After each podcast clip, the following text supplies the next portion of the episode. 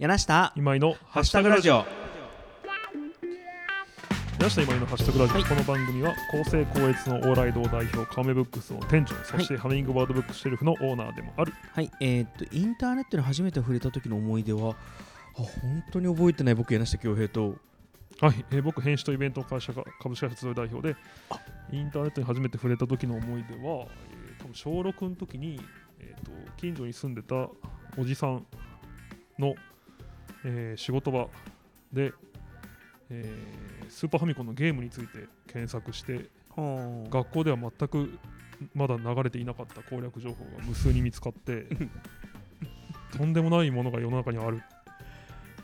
っていうことに気づいた瞬間でした。はいはいはい、はい。ごめん今更思い出したわ僕。あの1997年に、はいはい。8年か8年にあのオーストラリアとかニュージーランドのオーストラリアであのホットメールっていうサービスが 今でも始まった。あはい。今もあるあもうありますよえね MSN のホットメール。あそうですフリはい。ーメールの、はい。あれがその当時サイバーカフェって呼ばれたインターネットカフェんで、コンピューターが並び始めた時代で。はいはい。オーストラリアにいたってこと。ですねそう海外旅行中にインターネットカフェっていうのがあおのーいよいよ普及し始めて、はいそれでえ大陸にいる友達と連絡取れるの？へなで,、ー。はい。でメールマガジン作ったへえあじゃあそこにこう旅行記的なものを。あいやあの BCC にこう友達のやつ入れて、はい今そのタズマニアではリンゴが取れるとかこういうこう、うん。オーストラリア中のピックアップできる農業情報とか観光情報を送るっていうのをやり始めたわ。っへていうのがインターネット初めてなるほどですね。やっぱインターネットに触れた時の思い出でもやっぱこう文化度の違いが。どういうこと？いいじゃないですか。でも僕その時だから Netscape とかがあったけど、はいはい。検索でも使ったけどほぼメールがメールってすごいなって当時検索はないんじゃないですか？まだディレクトリじゃないてかまあ機能してないですよね。検索か Yahooとかね。の Google あ最初 Yahooオーストラリア引いとか使ってた。たもんな。そうそう、うん、懐かしい。はい、うわというわ懐かしいですね。これだけでいろいろ話した そうですね。今夜もよろしくお願いします。よろしくお願いします。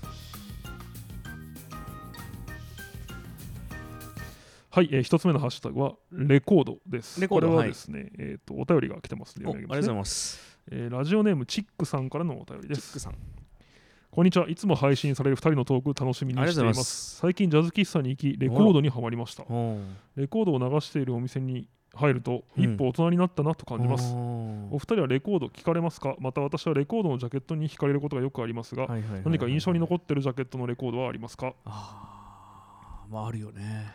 そうですね、僕でもレコード買ったことないんですよね。え意外。あまあでも世代的にはそんなおかしくもないか。僕もだって自分が中学生ぐらいの時にテープでそこが多分ギリギリレコードうん。がまあずっとありますけどそこから CD になったもんな。僕音楽好き、もちろんめちゃくちゃ好きなんですけど、うん。同時にガジェット好きでもあるんで、はいはいはい。基本なんかその、その時の一番新しい聴き方で聞き 聞いてたんですよね。だから、MD もああなるほどね。まあ、げ早はいかったし、話しましたね。あと iPod。はいはいはい。僕多分大学で最初に iPod 持ってたんじゃないかなって思ってるんですけど、ちょっとチックさんのお答えしていくと、ね。僕は印象的なジャケットは本当になんか恥ずかしい恥ずかしくないか。サニーデーサービスの東京と,、へええっと大竹さんの、まあ、ロングバケーション大と竹栄一。大竹さん、はいといっぱいあります。あのーなんだっけあの台湾のあ名前忘れちゃった。あのー台湾のバンドではいかっこいいロックバンドがあるんですよ。そのバンドのジャケットとかダメだ。アルバムの名前も思い出せない。恥ずかしい。うんとか。もうなんかあのねあの大判のレコードのサイズちょうどいいじゃないですか、うん。部屋に飾っとくにしても。そうなんですよね。かっこいいですよね。うん。それこそマイルス・デイブスのやつとか。はい。い。っぱいあります。そうなんかラ僕全然持ってないからあれなんですけど、うん。そのあ多分楽しいんだろうなと思うのは、その名盤ですらなかなか買えなかったりするわけじゃないですかレコードって。ほうほうほうつまりその流通別に今作られてるわけじゃないから。ああまあまあまあ流通そうかもしれないですね。量的にだから。うん。それを見つけたらそれは楽しいですよね。だから僕も今持ってる CD うん。だとか Spotify とかで散々持ってるものうん。でも、こういやそれを僕うん。あ何を言いたいかっていうとやり始めたらめちゃくちゃハマる自信があるんですけど。レコードを集めるのに。そうそうそうそう。はいはいはい僕のうん。印象的なので最近調べてへえと思ったんですけどあの「風待ちロマン」っていうハッピーエンドのアルバムの顔がこう4つ4つね。書いてある皆ビートルズみたいなそうそう。オマージュの。これ漫画家の人が書いてるんですよね。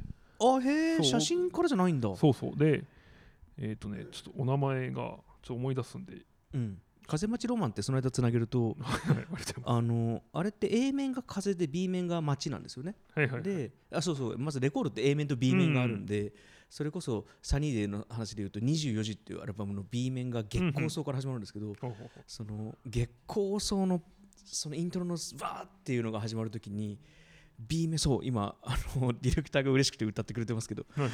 あの来たときにあ B 面今回 B 面乗っけたんだなっていう気持ちになるとかもあるんですが、はいはいでそう風待ちロマンは風と街なんですよ、うんであれあれが発売されたの多分70年代かな？だと思います。多分はい。そうだと思う、ごめんなさい80年代かもしれないですけど、うんあのあの時に、えっと、未来の東京を歌ってるんですよね。であのーなんかねこれ僕ともこの前友達に教えてもらったんですけどあのちょっとゆりかもめみたいな描写があるんですよへなんかええ当時できてない？当時もちろんできてないです。そうよね。でなんかこう海の上にこうなんか電車が滑るみたいな感じの歌詞があって、でそれを確かにベイエリアで聞くと、ん。なんかめちゃめちゃあここかってなるうーんですね。ん。なんかそうあの辺走るときにいっつも聞いてますあのアルバム。いやなんかね漫画家さんが？あそう宮谷和彦さんっていう人で、えー何書いてる方だろえっ、とねいや多分その当時すっごい学生運動う、うんとかに使われ、あまあ、学生運動そうかじゃあに影響を受けた作品をたくさん70年書かれていたし、うん。えっ、とまあ結構その思想的には左のはいはいはい、方ででなんかね生殖器っていう、うん。えっと男性女性の性に、うん。えっと職は職種の職えに記すで生殖器っていう作品があって、これー、ねえっと、アマゾンのあの、Kindle Unlimited 読み放題のやつで読めたんで、ちょっと見たんですけど、うん。まあ、かなりこう、前衛的なえもので、まあ、僕、正直そんな好きではなかったんですけど、でも、そう、あれ、漫画家さんなんだって、そうー、っていうのとそう今もでも、全然ご存命なんですよね。今、75歳とか。あまあでもそうかもしれないですね。ういや。わアルバムの好きなジャケットいくらでも言えるね。4人林の4人林とかね。はいはい、はい。すごい好きなジャケットだな。あー僕、あれも好きだな。CD は触れてます？もちろん、もちろん。だからレコードとは限らずジャケットっていう概念はありますよねもちろん、もちろん、そうです。そうそうあ、確かに、今もうないですもんね。今はだから僕それが嫌じゃないけどはい。いまだになんだっけ？あの聞き放題のやつとか入ってないのはおーはいはいなんかアルバム単位にしたいなみたいなのはあるからかもえっ、と、聞くときにですか？聞くときにうん。まああの結局音源はねデジタルにしますけどね僕、あと、そう好きなジャケット1個思い出したんですけど、えっ、と、うんいろはにコンペイトーっていう、柳明子さんの。柳だけど明子さん、あってこううん。赤い飛び色みたいな格好で上下真っ赤の服を着たああ分かったかも。うん。サメかな、うん。なんかの分かったかも。でっかい人形を、うん。サメのでっかい人形をこう肩に 抱えてるというか。正面向いてるやつですよね。そうそう。で、ん。あアーチ状にそのサメがはいい。はる、まあ変なジャケットなんですけど、そうそう。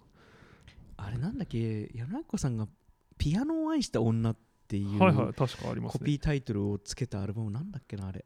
えー、なんだろう？忘れちゃった。中島みゆきさんの大吟醸とかと同じぐらいの時代だと思うんですけど。あダメだ出てこないや。あでもそうだな確かに聞いてないな最近レコードで。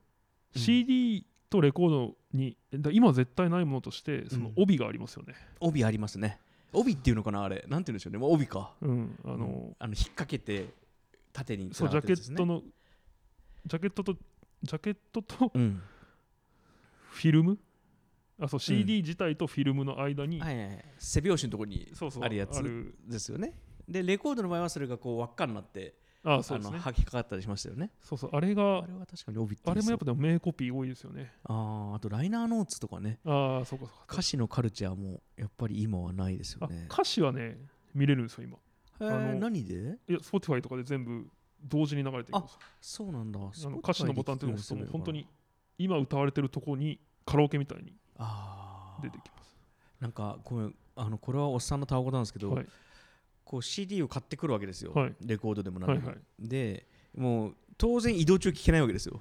ああだって自転車だから。帰り道とね。帰り道、はいはい。そう聞けないから。家帰ってくるじゃん、うん。でもうとにかくすぐ聞きたいから、はい。あのそれをこう、まあ、CD だったらセットして、うんうん。カセットでもレコードでもセットして、うんうん。でなんかかかってくるときに、はい。その CD だったら小冊子のその歌詞をベッドでゴロンってなりながら見て聞くのがすごい好きだったのを今思い出したのね。ああまあわかりますよ。あのうん。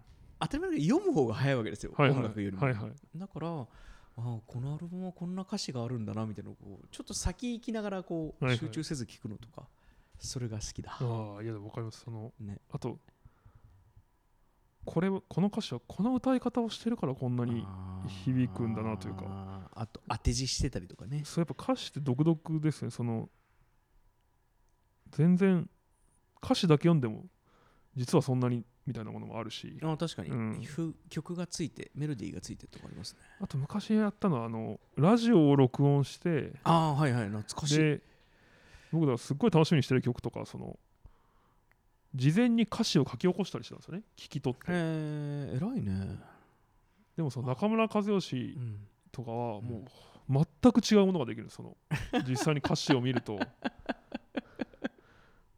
わかる気がする。斎藤和義さんもそうだな。はい、まあみたいなことがいろいろありましたね。まあでも今は今で多分そのそれに代わる皆さんね配信しか知らない世代も何かうんあるんじゃないですか、そのやっぱまあ12時ちょうどに聞く喜びとか、そうでしょうね、ん。確かに確かに。それは聞いてみたいな。そうですね。はい、違うメディアになってんだろうな。いい意味で。というわけで一つ目のハッシュタグはレコードでした。いいハッシュタグ。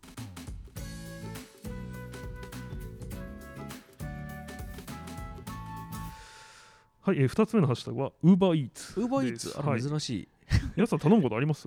僕ほぼほぼっていうかないですね、僕は正直この緊急事態宣言下めちゃくちゃお世話になってるんですよ、はいはいはいはいはい。気づいたら8時を超えてるということがやっぱあるんですよね。ああなるほど。ご飯。それ会社でですか？そうですね。あ僕すっごい丁寧な住所案内書いてますよ。UberEats に。そう今の集いのオフィスちょっと分かりにくいんで入り口とか。ーあの僕の家が個人情報で申し訳ないですけど、あの下が焼き鳥屋さんなわけですよ、はいはい。そうですね。であの焼き鳥屋さんまあ本当本音を言えば、はい。カフェが良かったなと最初思ってたんですけどはいはい。結果焼き鳥で最高だったんですあー。よめちゃくちゃうまいしえ？あそこの焼き鳥がテイクアウトできるんですかあれ？できますできます、えー、いいな。で本当に皿持ってけばあのその皿に乗っけてくれるあーいのを作るんですよ。上の柳下ですって言えば。しかもなんかこうなんだろうな。いや勝手なこと言ったことないんであれですけど、その高そうすぎ高すぎないですよね多分ね。ああそうですね。まあまああも一口安くはないですけ3 400どそうでも安くないけど、たまに食べる分にはちょうどいい。ああですです。あと毎日行ける感じはしないけど。毎日そうですね行く必要ないんだけどでもあそこ弁当もやってたりとかして、え。弁当も美味しいしあとえっと焼き鳥とお寿司って腹具合に関係なくいけるんですよ。ー、確かに。だから一口でも別に確かられないし、はいはい。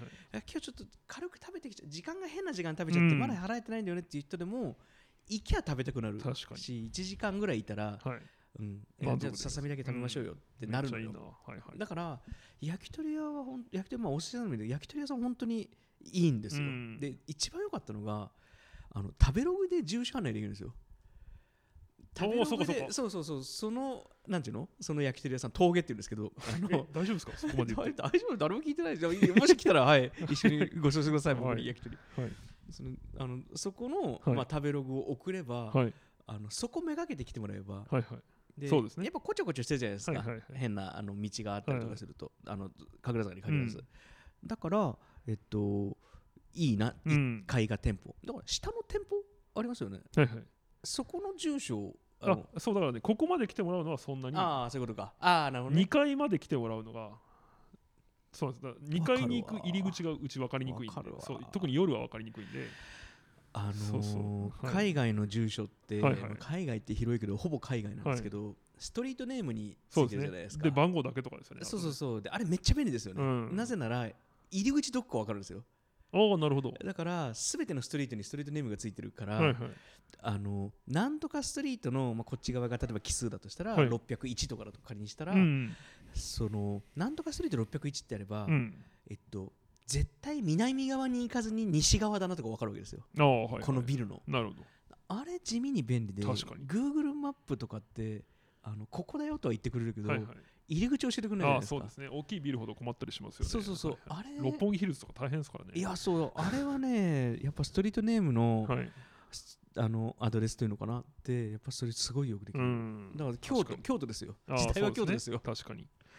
グリッドをストリートで表してうんしかもどっから入るか分かるっていう、京都もわかるるか分か。るでしょ。そうかそう愛の町竹山町って言えばなるほどあそこら辺かってなるじゃないですか。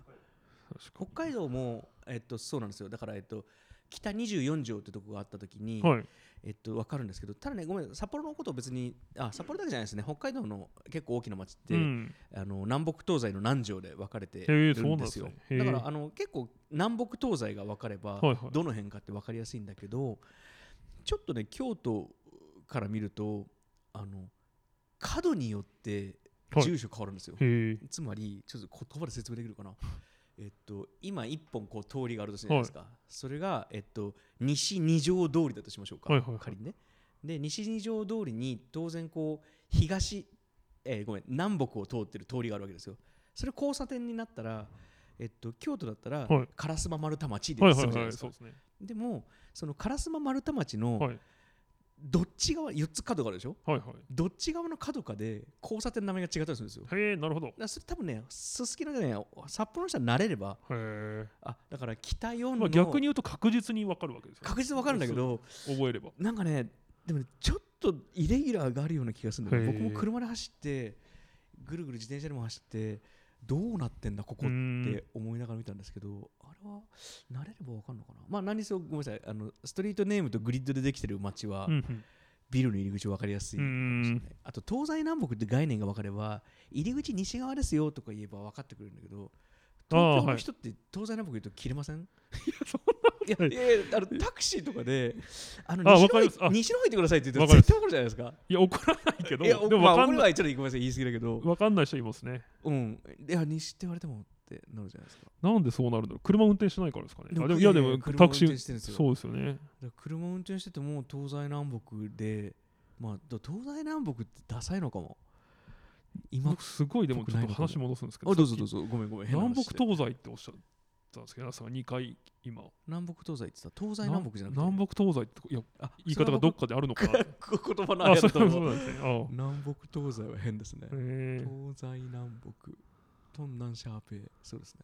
えいやあなんかよかった。いやなんかあるのかなと思って春秋戦国時代まいでそうだったとか。僕のなんでそんな 僕も多分生まれて初めて2回行ったかもしれないぐらい普段使わないですこれなんだっけこれ？ウーバーイーツウーバーイーツね。ウーバーイーツね結局でも僕やらなかったんですよね。あのああバイト？運ぶ方？それ一回やってみたかったなと思ってるんですけど。もうできないですよね。そうですね。だし、うん。まあちょっとうん。あのリュック7000円かな？なんかすごい。あそんなにするん4000だ円でか買わされるんですよね基本あれ。そうですね。そうそう。でで帰ってくるんだよね一応返したら。友達が一回ピクニックにあれで来てすごい受けてましたよ。で機能的ではありますよ。そうそうそうあったかいままだし。ウーバーイーツの後日本はそうですね。なんかあの寄付機能がある寄付っていうかチップ機能がおあるんですけどあれ日本でどれだけの人僕正直払ったことがなくてですね。あれチップ機能なんかあったっけ？あるんだ。な今あるんですよね。まあそうですね。昔はなかったかな。昔なかったよね。そうそう。2年ぐらい前にウーバーイーツのこと結構調べたんだけど。そうだよね。ウーバーイーツでもなんかいまいちなんだろうな。自分の好みのものだけがでなんかううまく出てきてない感じはあるんですよね。なんでかそれなはえっと店の話ですか？そうですそうです。えっとこの店ウーバーイーツで配達してくれたら嬉しいのなあってことですか？というよりはあったんだが多いです割とこの店ウーバーイーツやってんだそうですそうです。うんうんうん。でもつまり僕ここがあるならもっと早く頼んでたのに。えそれアプリで出ないんですか？あでアプリでまあその千代田区でやってるからってのもあると思うんですけどはいはいはい。多すぎるんですよね。けんあーそのでだからそのジャンルごとに一応見れるんですけど、うんうん。なんか結構だって食べたい時ってはいはいはい。もうその要はなんで頼んでるかってまあちょっとバタバタしてるからはいはいはい。だったりするわけなんで吟味してなんかどれにしようかなって感じじゃないわけですよ。確かにね。そうそう。またこれかみたいな気持ちでやってるんですけど。僕もマックぐらいしか頼まないかもな。そうそうそう。カモメブックスであのーえっとこの緊急事態宣言2020年の話ですけど、はいはいはい。2020年の5月か6月ぐらいに、はい。5月か。5月にウーバーインツで本届けられないかなと思ったんですよ、はいはい。であのコーヒーショップもあるので、うんあのコーヒーとか豆とかをウーバーイーツで売れたら結構僕だったら嬉しいなと思ったんですよ、なんか店のものは店で行って食べるんだったらみ行って食べればいいやと思うし、はい。時間とか動けない時に来れば嬉しいなと思うんだけど、なんかメインはまあ自分で作っちゃうかとか、まあ、食わずに我慢するかみたいな方が僕モチベーション強いんだけどコーヒーはねちょっと飲みたい時があって、うん。あのでその時になんか本をなんかおまかせパックみたいなのではいはいはいいいですね。届けれたらいいなと思ったんだけどその時はねウーバーイーツの申し込みが本当パンパンで、うん。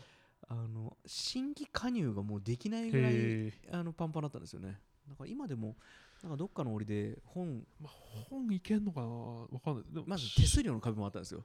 あーそう。30%ぐらい確あかあそうかそうか。粗利結構割高になりますからね。そうそう、まあ、それはしょうがないんだけどしょうがないというか運営なんで当たり前だけど、なんか原価が決まってる小売りはやっぱちょっと不利かもなと思いますね。うん。やっぱ飲食にそらそらそうですよね向いてるなとは思いましたはいはいえ何が一番良かったですかって聞いて終わろうか最近ハマってるウーバーイーツの神保町のー、ああえー、自分じゃなくてもいいけどそうですねえっ、と僕新宿区はいはいに自宅はあって最近頼めてないんですけど、新宿区はねその美味しいカレー屋が結構やってるんですよね、えエピタフカレーってカレーと相いう性いいですよね、うん歌舞伎町のお店とか、うん。あとフィッシュっていう、えー、お滝橋通りのお店とか。なんででしかもその辺がその行くと並ぶんですけどあ Uber Eats だと並ばないあーそれはのではいはいはい。結構土日とかなんかちょっとまあ今日はいいかみたいな日は食べたりします。だから新宿区の人カレーで検索するのおすすめです。はい。とありがとうございわけでます。はい、えー、2つのハッシュタグは UberEats でした。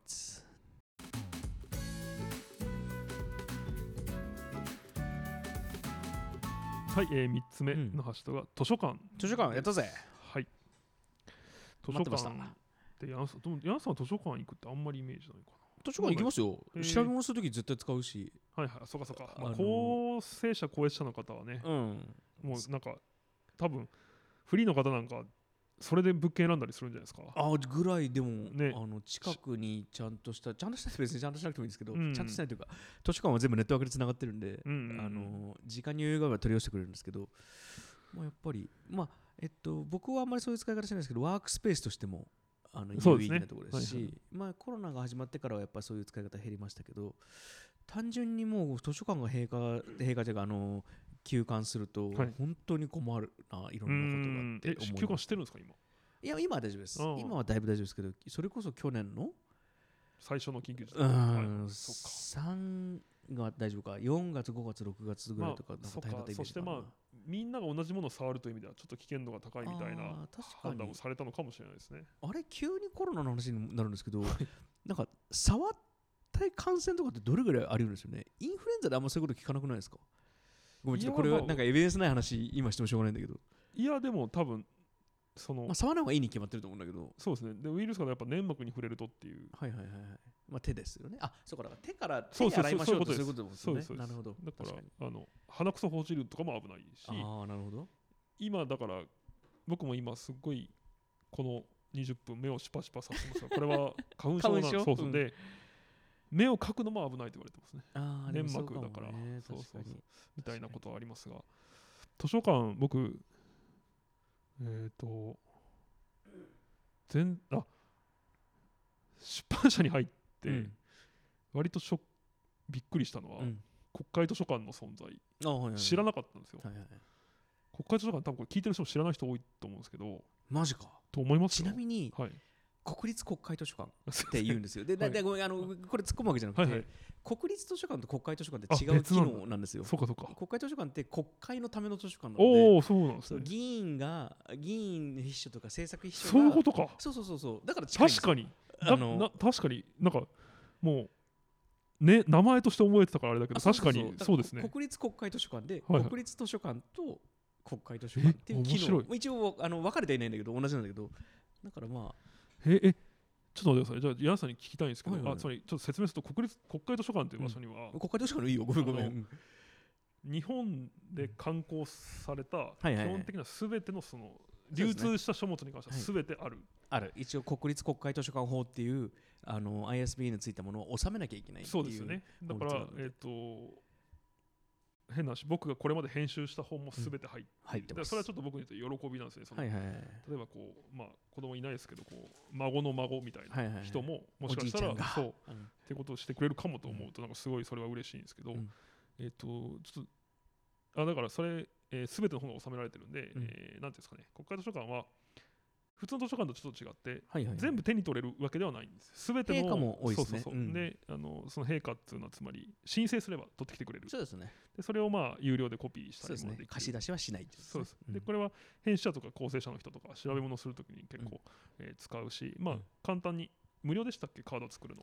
カード作るの無料だったと思います。無料ですね。まうん。えっ、と国内に住む人ならそうですよね、なんですけどこれに国会図書館っていう名前がついてるっていうのはこれ国会のためってことなんですか？いやいや、えー、とだからさっきも言った通りその、はいえっと国会のはい本当にこう新しい憲法を作ろうかみたいな時に、はいえっと調べ物したいじゃないですか。はい、新しい憲法ってすごいな。いやでも本当にそうなんですよ。えっと行政のためなんですよ。いや立法のためなんですよ。はいはいだからえっとその時にリサーチしなきゃいけないはい。から。あのひょっとしたら今井君の作った本が あのあれがなきゃちょっとあの制作作れないよってなるほどった時に地下地下道があるんですよあの国会議事堂からあ、そうなんですか？あの国会国立国会図書館まで地下道があってえっちらまあそんないちいち行かないでしょうけどえっちらおっちら行って借りることもできるへえ。まああのじゃあ目的はその、なんだろう。立法のためというか。いやそれこそいやそれはあの国立あの国会図書館のあの役割なんですけど、はい当たり前ですけどそのもう図書館って基本的には学術機関なの,、うん。あの調べ物をすうるとか、ん。ナレッジをとりあえずアーカイブしておいて後から閲覧できるようにするとか、うんそういうための機能なんで、まあ、それの一つの最高峰うんですよね。まあ、ほんで今はね大阪の方にも実はあの書庫があったりとかしてあの全部東京にあるわけではないんですけど、基本的なそれこそ新聞新聞とか行きました？し新聞あのエ立リアがあるんですか？そうあ知らないです。あのはいアネックスが別館があるんですよ、はいはい。そこの7階だったかな？に、まあ、一番上の方に、うんうん。あのー新聞室っていうのがあって、え。そこ行くと、あのー例えば今井君がー生まれた年とか。生まれた年の生まれた日のはい。の例えば京都新聞とか、はいはい。滋賀の新聞って何があるかな？京都新聞ですね。京都新聞だよねあの辺ね。なんかび琵琶湖新聞って一応あるかな。じゃあひょっとしたらですけど琵琶湖新聞も、はい。あのマイクロフィルムになってて。へえ。あじゃあで検索したら検索そう。で最初はその検索して、はい。えっとここの日付のやつをってコンピューターで選んでいくの、はいはいでそれをこう窓口持っていくと、うんうん。その地下3階だったかな？忘れたけどからこうそのマイクロフィルムを上げてくれて機へ械が。えでそれをあの引き伸ばし機みたいなので見あて印刷えああ。そうだからあのあの例えば長官だったらまあ14面までありましたと、うんそしたらあ生まれたこの日のトップが欲しいから1面だけ印刷しようって言ってそれをだからそうすればお母ちゃんとかあの あのあんまりおすすめしないけど誕生日プレゼントを使いますよ。なるほど。お父ちゃんの還暦のプレゼントとかにやはいはいはい。ってもいいかも、へえ面白い。知らなかった。あそういう時はもう完全に調べ物で、はいはい。別に制作しての人だけじゃなくてあの分野さん新聞屋さんでも、えっと、何か教が学校の先生でも、はいはい。我々みたいなうんうん人たちでも調べ物のためにう使える、んそれ基本検索できるのは日付に基づいてのみなんですかね？あーえっといろいろです。まあでも基本はでも日付でほぼほぼ見つかるのであのー検索ワードでもいけます、ね。んけどあんまり見出し語当てにならないから大体例えばえっ、と資生堂のこういう広告ないかなみたいなのが新聞広告みたいなのが他にあったじゃないですか、そしたら資生堂だったらこのエリアかなって言って例えば西日本新聞とあのあの大阪新大阪じゃないあの東京はい新、まあでも当時は毎朝日かな。朝日と西日本調べてみようとか、うんそんな感じで当たりつけて調べるとかね。いやすごいっすよね。なんかうんあそこ行くとやっぱりなんかね。うん。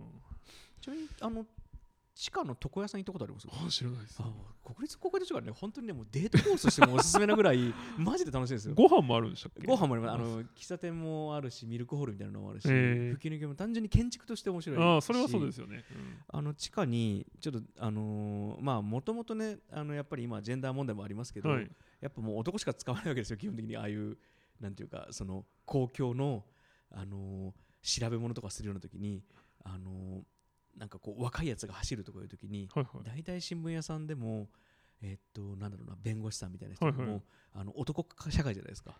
ああそうか走るってのはつまりパあのあパパパシリとしててそう、はいはい。であの印刷に、はい。あのとにかく時間かかるんですよ、そうですね。うん。い、やそうなんですよ。そうだからあの結構行くともうう23時間仕事ですよね。そうそうそうそう。そうだからあの下手したら調べ物含めてやっぱ1日かかるじゃないですか、うん。だからと床屋があるんですよね。へえ。で美容室じゃなくて床屋なんですけどなるほど。そこでもうもう腰据えて待ってる間、はい。あの髪切ってやろうみたいな感じでそのあの別に男性が女性がとかじゃなくて、えーまあましてカルチャーいいですよねなんか。確かに。まして昔はねそのパソコンでちょこちょこ仕事みたいなこともできなかったわけですからね。そののんびりとした時間の流れ方が図書館のいいとこあの図書館のいいとこかもしれないですね、うん面白い。はい、そう国会図書館はみんなおすすめですね。あそうですね。まあ新宿の中央図書館とか東京都の中央図書館とかねあそうそう。日比谷図書館とかねすごい好きです。あそこもすごいですよね。なんだっけ有栖川後編の。ああはいはい。なんだっけあそこ。あれ港区かな？港区図書、ううん。ん港区中中央じゃないね。港区図書館。あと日比谷もいいですよね。日比谷はいい。あの3階のなんか緑が見えるのがね、うん。ほんのいやほんと気持ちいい東京図書館ちょっとすすごいんですよね。なんかしれっとあるけど。あでも、はい。地方の図書館もやっぱいいっすよあの四国とかああそうなんですか。あと神戸の図書館とかこの前行ってきてよかったな。僕ちょっと丘の上にあって。び一回びっくりしたの2年ぐらい前かな。3年前か、うんえっと、僕の生まれた滋賀県守山市の図書館がリニューアルするとは聞いてたんですけど、うんうんでも僕そもそも家からこう自転車でも30分ぐらいの場所にあったんで、まあ、正直なんか車でしか行けないうんうん。なんだろうあまり文化資本としては機能して 我が家的には機能してなかったものなんですけど、それがね今ね熊健吾建築になったんですよ。おおそう。でだから蔦屋が入ってんのかな、はいはいはい。でなんかその蔦屋さんのねあの授業はこうすごい賛否両論あるんですけど、はいはいはい。もうなんかそのなんだろう。めっちゃいいんですけど、はいはいはい。もうなんか使いにくい。いや使いにくいとかじゃなくてなんかいや別にめっちゃいいし僕まあどっちかというと好きなんですけど、うん。もうその熊健吾さん図書館うん。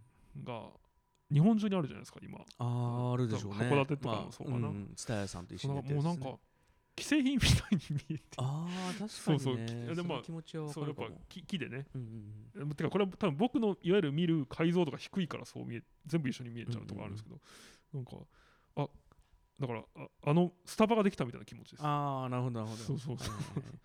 わかる気がする。でもあれができるのは街にとってはいいことだと、図書館のリニューアルすると本当に本を捨てちゃうからな。え。なんかあのいや古い本ね一冊でも残しててくれればいいんだけー、どあ割とやっぱり図書館のこうなんですか達成目標値が来客来館客数と客数客じゃないですけど来館人数とあ貸し出し数。閲覧そう、はいはい。閲覧貸し出し数でその判断するから。じゃあ結局売れてる本を入れる。そういうことなんですまあ、それはそれでめちゃめちゃ大事なんですよ、はいはい大事なんだけどどこもかしこも売れてる本を入れちゃうと、うんそうですね。なんか結構捨てられちゃう本も多くなっちゃうので古い、ね、手に入らなくなる本をアーカイブしてもらうっていうのが一番まあ、ましてそのゆかりのあるものとかね。ああご当地ものはぜひ。そうそうそうマジでそれはねエリア図書館として、うん東京も地方ですけど地方図書館としてなんか夏目漱石の本だったらここに行けばいいとここに行けばいいとか、ね。例えば伊豆に行けばいいとか、はいはい。なんかそういうふうになってるといいなと思います、愛媛にとかね。愛媛もそうですね、はい坊ちゃんね。はい。